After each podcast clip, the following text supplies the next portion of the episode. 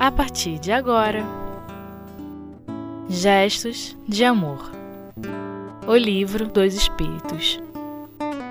Espíritos Imperfeitos com Bete Rosado.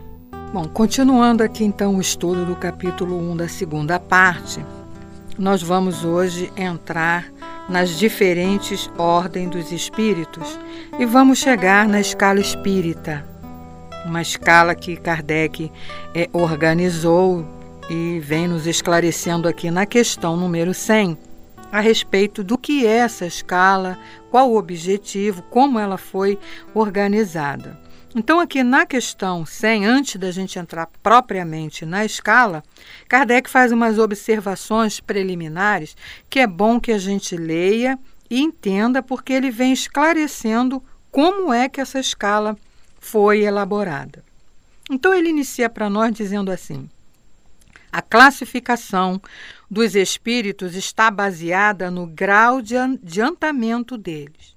Então essa escala, ela foi realizada, ela foi organizada de acordo com as qualidades é, e com as imperfeições que esses espíritos adquiriram, que eles possuem né? E que ainda tem é, que se despojar e que ainda tem que realizar. Então, ele fala bem claro para nós.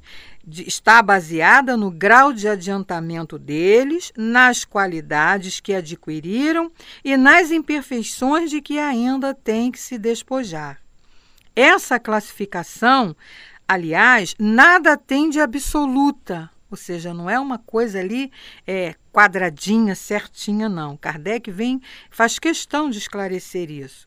E ele diz que cada categoria, apenas no seu conjunto, apresenta um, um caráter distinto. Então, nós vamos é, entender isso aqui como: não existe ali escala 1, escala 2, escala 3 e com tudo detalhado certinho, como um retratinho 3x4. Não é assim. Ele fala bem aqui para nós, olha. Porém, de um grau a outro, a transição é insensível e nos limites o matiz se apaga como nos reinos da natureza. Então, o que, que acontece aqui? Não existe uma linha que demarca o início de uma classe e o fim da outra. Elas se misturam e ele dá até aqui o exemplo lá do arco-íris, né, que a gente não consegue definir quando termina uma cor e quando inicia a outra. A escala espírita é a mesma coisa. Inclusive, ele vai colocar aqui para nós que os espíritos eles podem ter características de uma ordem, de uma classe, e ainda estarem mais com características mais é, aparecendo mais de outra classe. Então ele diz aqui, ó, portanto, pode ser formulado um maior ou menor número de classes segundo o ponto de vista sobre o qual se considere a coisa. Ocorre com este o mesmo que com todos os sistemas de classificações científicas. Estes sistemas podem ser mais ou menos completos, mais ou menos racionais, mais ou menos cômodos, como a inteligência. Porém, sejam quais forem, nada mudam na base da ciência. Então, aqui Kardec está dando um exemplo daqueles sistemas que a ciência também coloca para nós em outros ramos da natureza. Não existe ali é, a, cada um vai fazer a sua divisão de acordo com as suas necessidades, mas a base é uma. O fato de uma, um sistema ser diferente do outro não vai dizer que a, obra-prima, a obra matéria-prima, vamos dizer assim, tenha diferença. E ele coloca: os espíritos interrogados sobre esse ponto podem, portanto, ter divergido quanto ao número das categorias, sem que isso tenha grande importância. Então, nós vamos é, ter opiniões diferentes dos espíritos na arrumação dessa escala. E aí, Kardec, baseado em todas as informações que ele teve, foi classificando, meditando e organizando. E ele nos diz: acrescentemos ainda esta consideração de que não se deve jamais perder de vista. É que entre os espíritos, assim como entre os homens, há os muito ignorantes e não seria demais acautelar-se contra a tendência a crer que todos devem tudo saber, porque são espíritos. Então, um ponto importante aqui, né? Os, os espíritos não são diferentes de nós aqui, porque são criaturas que já estiveram aqui e não modificam por estarem desencarnados. E, e então, é o, o exemplo que ele está dando aqui também tem várias opiniões, vários estágios de conhecimento. Então é preciso ter cautela com essas informações, que aliás foi o que Kardec teve muito, né? Se preocupou muito em não aceitar apenas uma informação, mas recolheu informações de muitos pontos. Então ele coloca para nós: qualquer classificação exige método, análise e o conhecimento profundo do assunto. Isso é muito importante.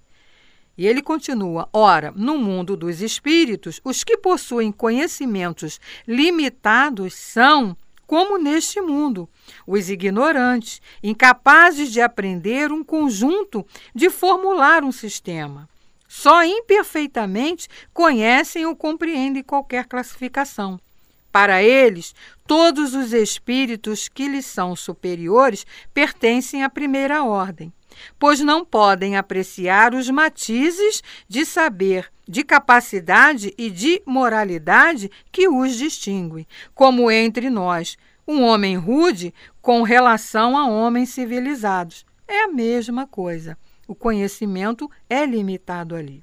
E continua Kardec: mesmo aqueles que são capazes disto podem divergir quanto às particularidades, conforme sejam seus pontos de vistas, principalmente quando uma divisão nada tem de absoluta. Então, um ponto importante aqui que ele vem esclarecendo: essa escala não é assim lei, né? A gente não pode dizer é desta maneira. É apenas uma base, uma, um sistema, uma, uma divisão que Kardec fez para que a gente possa melhor entender os vários estágios, os vários níveis em que se encontram os espíritos, como nós também aqui. Então ele fala para nós: foi dessa maneira que procedemos. Não inventamos os espíritos, nem seus caracteres. Vimos e observamos, julgamos-los pelas suas palavras e seus atos. Depois os classificamos pelas semelhanças, baseando-nos em dados que eles próprios nos fornecem. Então a gente percebe aqui o cuidado é, de Kardec ao realizar a sua tarefa. Não foi fazendo assim ah, de qualquer maneira, com primeiras informações. Houve uma observação, houve um cuidado até para realizar essa escala que ele vai detalhar aqui para nós. E ele continua nos esclarecendo. Geralmente, os espíritos admitem três categorias principais ou três grandes divisões. Na última, a que fica na base da escala, embaixo, os espíritos imperfeitos, caracterizados pela predominância da matéria sobre o espírito e ainda a propensão para o mal. A primeira classe, lá embaixo.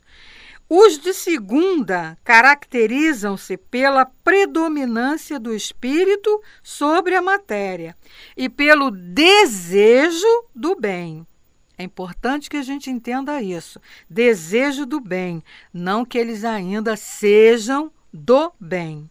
São os bons espíritos. E a primeira, enfim, aquela que está lá no topo, compreende os espíritos puros aqueles que já atingiram o grau supremo da perfeição.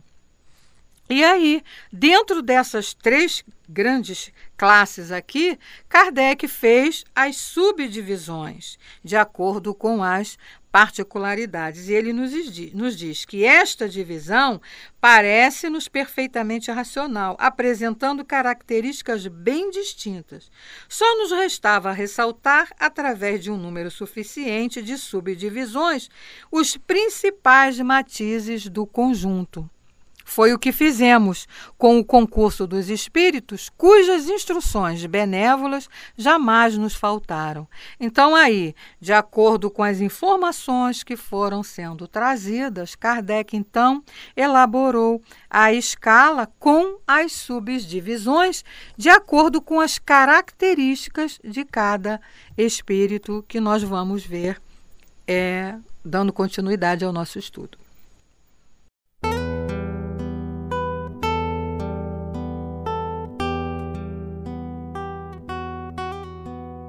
Gestos de Amor O Livro dos Espíritos.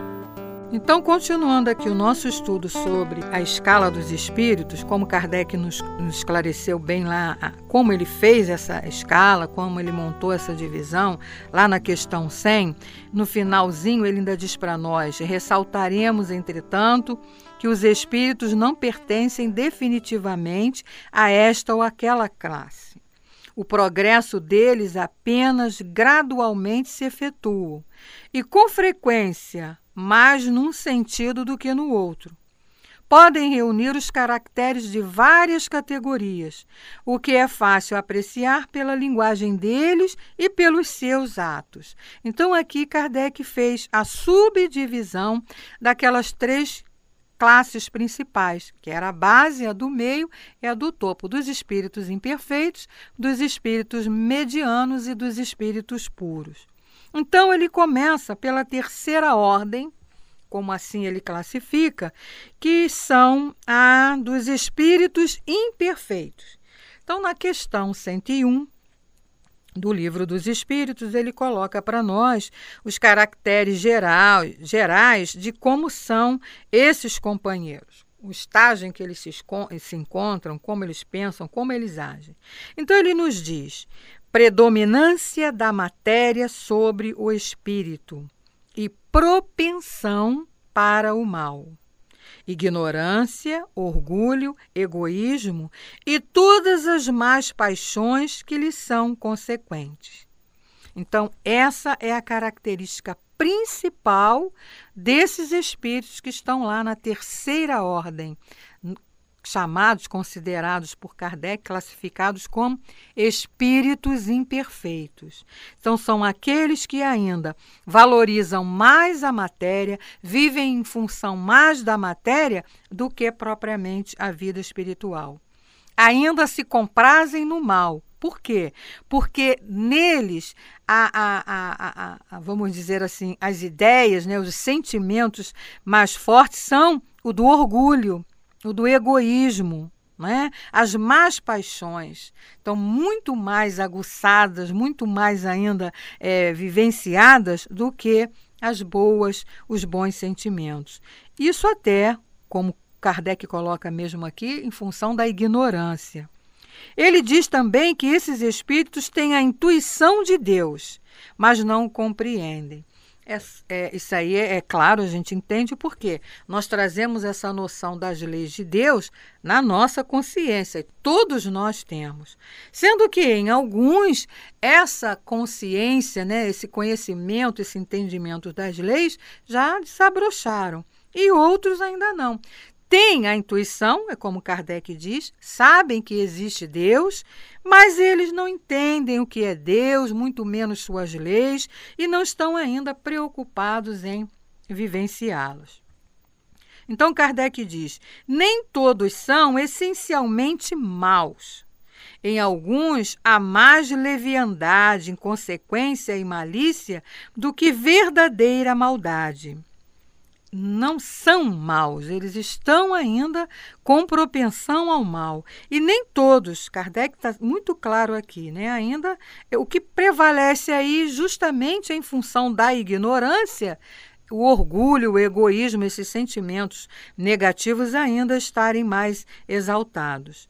E ele diz: uns não fazem o bem nem o mal, mas simplesmente por não fazerem o bem, denotam sua inferioridade. Outros, ao contrário, se comprazem no mal e ficam satisfeitos quando encontram oportunidade de praticá-lo. E a gente percebe isso muito claro, né? Não só nos espíritos desencarnados, como aqui no nosso meio mesmo de encarnados. Então, Kardec ainda coloca para nós: eles podem avaliar a inteligência, é, ali, eles podem aliar a inteligência à maldade ou à malícia. Porém, qualquer que seja o seu desenvolvimento intelectual, suas ideias são pouco elevadas e seus sentimentos mais ou menos abjetos. O que, que Kardec está colocando aqui para nós? Que o fato deles ainda se viverem valorizando mais a matéria, ligados mais a matérias, não significa que eles não sejam criaturas inteligentes. O desenvolvimento intelectual aqui, como ele está colocando, não tem nada a ver com desenvolvimento moral. E a gente vai perceber, através do estudo, através das informações que nos foram trazidas, que existem espíritos que estão nessa classificação, imperfeitos, mas que são inteligentes. É? O fato de serem inferiores, imperfeitos ainda, não significa que não tenham conhecimento intelectual. Isso é muito importante que a gente tenha esse, essa informação e que foi muito bom Kardec ter colocado isso aqui. A criatura estar ainda lá se comprazendo no mal não significa que ela não seja, não tenha conhecimento. E aí ele coloca: seus conhecimentos sobre as coisas do mundo espírita são limitados e o pouco que sabem se confunde com as ideias e os preconceitos da vida corporal. Porque eles valorizam mais a matéria, mais as, as vamos dizer assim, para eles, né, as coisas boas que a matéria oferece. Estão mais ainda lá propensos na porta larga ainda que falou Jesus.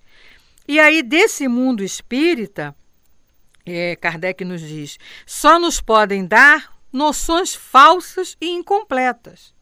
Por isso que os espíritos nos colocam, Jesus já dizia isso, né? Cuidado com as informações que estão recebendo. Passe pelo crivo da razão, porque nem tudo que, que nos é dito principalmente porque vieram dos espíritos, nós podemos dar crédito como sendo uma coisa real. Aqui está bem claro Kardec dizendo isso para nós. Eles são, eles não têm ainda o desenvolvimento dos valores morais, mas eles não são é, pouco inteligentes, são inteligentes. E aí vem passar essas informações erradas, errôneas, pela falta do conhecimento do mundo espiritual. E aí Kardec frisa para nós: o observador atento encontra frequentemente nas suas comunicações, mesmo imperfeita, a, a confirmação das grandes verdades ensinadas pelos espíritos superiores, de maneira errônea, de maneira equivocada que eles querem passar. Então é importante que a gente é, tenha esse conhecimento para poder analisar as mensagens quando são trazidas, né, nas casas espíritas que fazem esse trabalho, porque eles vêm com a intenção mesmo até de brincar, de enganar, porque são espíritos zombeteiros também ali, brincalhões, que querem se divertir à nossa custa. Eles se comprazem em sugerir essas ideias negativas. E aí Kardec coloca para nós: seu caráter se revela através da sua linguagem. Porque por mais que eles tentem nos enganar, em determinado ponto, nós vamos perceber que ali não está se tratando de um espírito superior, de um espírito elevado. Então, eles conservam a lembrança e a percepção dos sofrimentos da vida corporal. E esta impressão é muitas vezes mais penosa do que na realidade. E por eles sofrerem, eles também querem que todos que estão à sua volta sofram também. E Kardec então diz para nós: sofrem, portanto, verdadeiramente pelos males que suportaram e por aqueles que fizeram os outros suportar.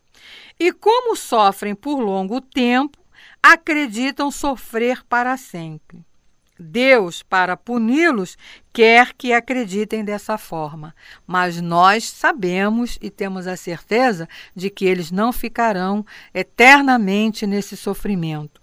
A bondade divina, Deus que é o nosso Pai de amor, não vai permitir que seus filhos fiquem no sofrimento eterno. Então, vai chegar um determinado momento, vai chegar um determinado ponto em que eles vão acordar para a realidade, para a verdadeira vida que eles têm, que merecem e que todos nós vamos ter um dia que é a vida de espírito puro, a vida de espírito feliz. Estamos ainda nesse nível aqui, nessa classificação aqui, mas não é isso a definição, não é definitivo isso na nossa vida.